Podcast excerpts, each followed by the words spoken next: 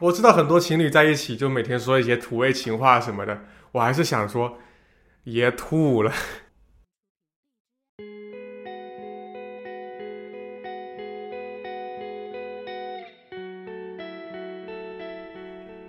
你好，欢迎来到听他说 FM，我是雨白，这里是由主人公自己讲述的真实故事节目。我们采用声音纪录片的形式，为都市女性提供一个倾听和倾诉的平台，希望可以成为你的精神角落。有的女生在谈恋爱时会发现另一半表现得很冷淡，一整天甚至一个星期都不需要联系。你以为这可能是男女对待感情的区别，但其实你遇到的可能是一个疏离型人格的伴侣。本期故事的讲述者大傻怪。从小因为母亲的精神疾病，他在母爱缺失的环境中长大，这对他以后的恋爱产生了一定的影响，使得他在恋爱中表现得比较冷淡。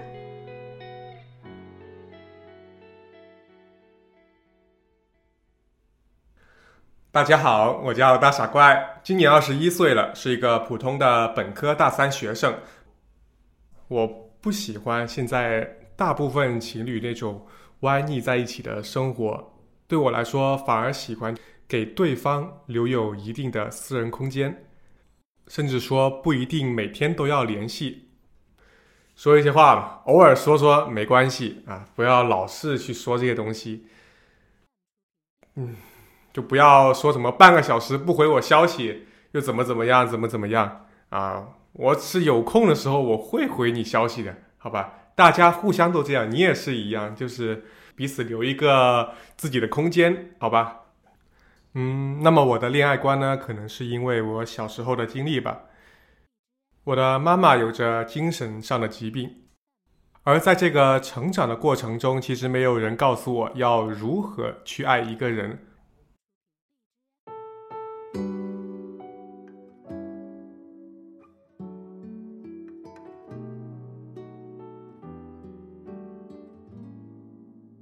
在我幼儿园的时候，我们老师经常会说嘛，就是妈妈送我们上学啊，妈妈照顾我们之类的。但是经常呢，爸爸不在家呢，就是妈妈叫我起床，然后送我去上学。但她本身是一个比较懒惰、什么都不干的角色里面。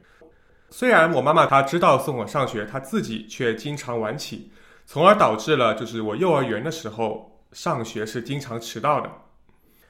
我爸爸嘛，知道这个现象之后，就为了让我准时上学，把我的爷爷从乡下接了过来。四年级有一次班会，主题就是说关于自己妈妈的，大部分人都说妈妈怎么怎么样，对他们非常的好。当时在我脑中，我妈妈的形象就是早上靠我自己起床，哦，我们七点半上学，她会睡到中午，然后每次都是我自己上学，然后放学的时候我自己回家。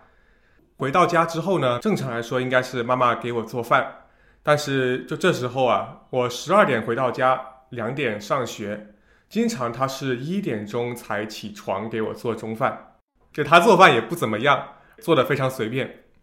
后来呢，因为她跟家里人关系非常不好，她整个人的精神状态也是坏了起来，她是属于那种不去工作的，平时也没什么社交。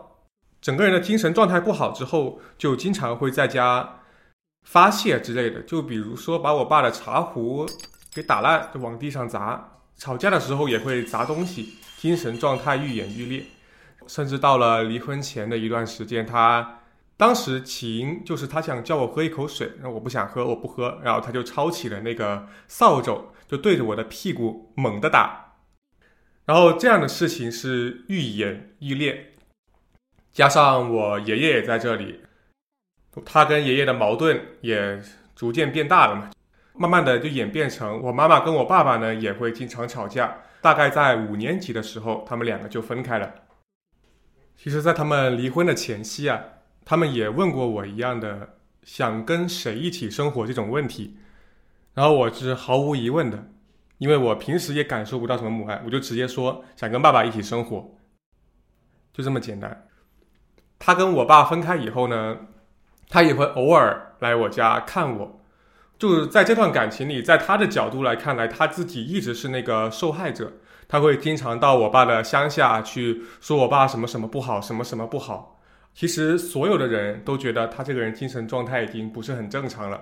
他有的时候会去居委会那里闹，居委会的人也觉得啊，这个人不正常。然后他们也开始理解我爸，甚至说给他诊断了是有精神疾病。但是后来我就跟我妈妈没什么联系了。关于我妈妈的所有事项都是我爸在对接，我就不怎么去了解。然后一直到目前来说。就家里有精神疾病的人嘛，国家会发一些补贴，然后以及医生会开一些药物。但是说实话，我妈妈这个人，至今我也不知道他居住在哪里。他就是有的时候会路过我家门口。啊，我有一个同母异父的表弟，关于他们组建了一个新的家庭，其实当时我是完全从我的爸爸口中得知。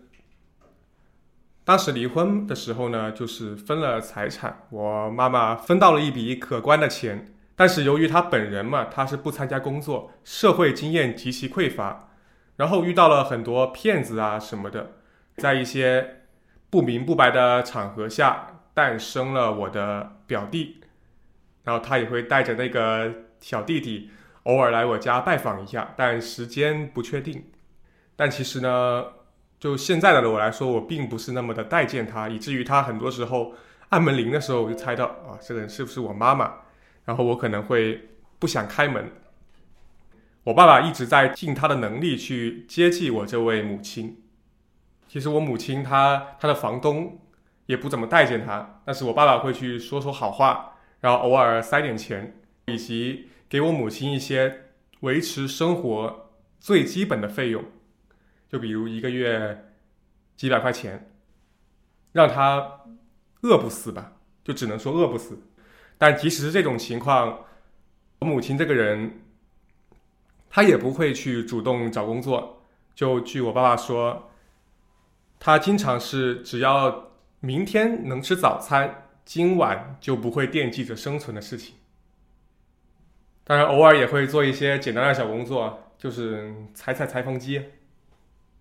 就是那种，其实那个小朋友现在已经过了二年级的年龄，但是他现在依旧没有上小学，因为这些东西，首先我爸是没有义务去管的，他只能尽自己的努力，那他同时也在不断的劝说我的妈妈去为这边向这边想想办法，但是吧，你也知道，就是对他这种人，他的观念里就没有很明确的读书的概念。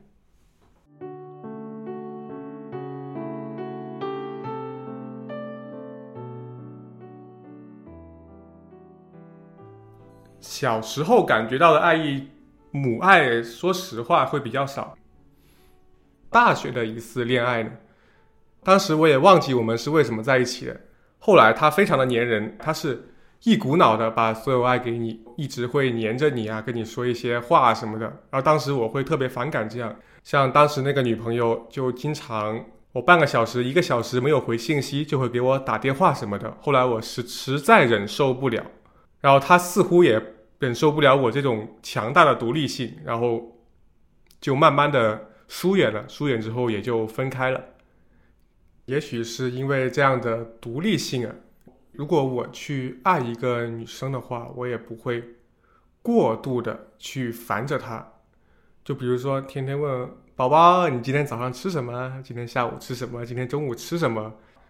我也不知道为什么吧，就可能很多人。是喜欢听这样的话，还是不喜欢我这种比较少量给予的爱？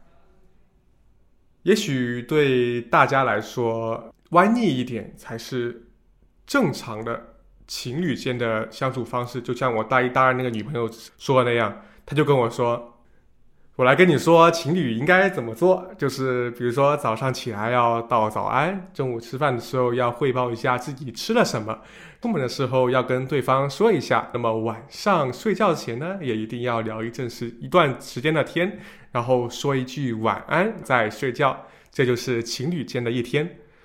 对我来说，可能就不是这样的。就我给予别人爱的时候呢，可能就会默默的记住你的很多信息。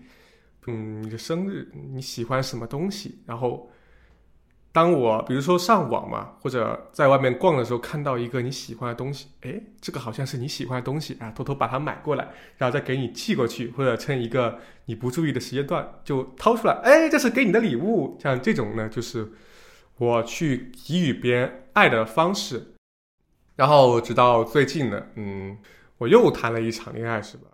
然后现在这个女生呢，其实他并不粘人，然后我们交往的频率呢也是偏低的，一般就是两到三次聊一次天，然后聊的挺多的。他会分享一下这两天的一些事情啊，一些见闻呢，然后我再分享一下我这两天经历了一些什么，对什么抱有什么看法，又或者是我吃了什么好吃的，看了什么书，诸多此类的。然后像这段恋爱呢，我最喜欢的就是他不会过分的粘人。有一次嘛，我早上给他发消息分享一些事情，他是一直到了下午的六点，他要上班，然后他直接整个人下完班之后才给我回消息。其实我觉得这样是非常好的，因为你这样晚一点给我回消息，也不用给我造成太大的心理压力。我也相应的就可以先做一下自己的事情，我也可以晚一点的回你嘛，是吧？等大家有空的时候，等大家闲下来的时候，再好好的聊天，也没必要。比如说，嗯，你在上班，然后我在做我的事情，然后这时候就为了兼顾对方，怕太久不回消息，然后再去硬回。也许很多人不喜欢吧，也也许很多人无法忍受，就是平常的这种相对冷漠一点的相处方式。朋友也是，情侣也是，父母也是，这是人与人之间距离产生美嘛？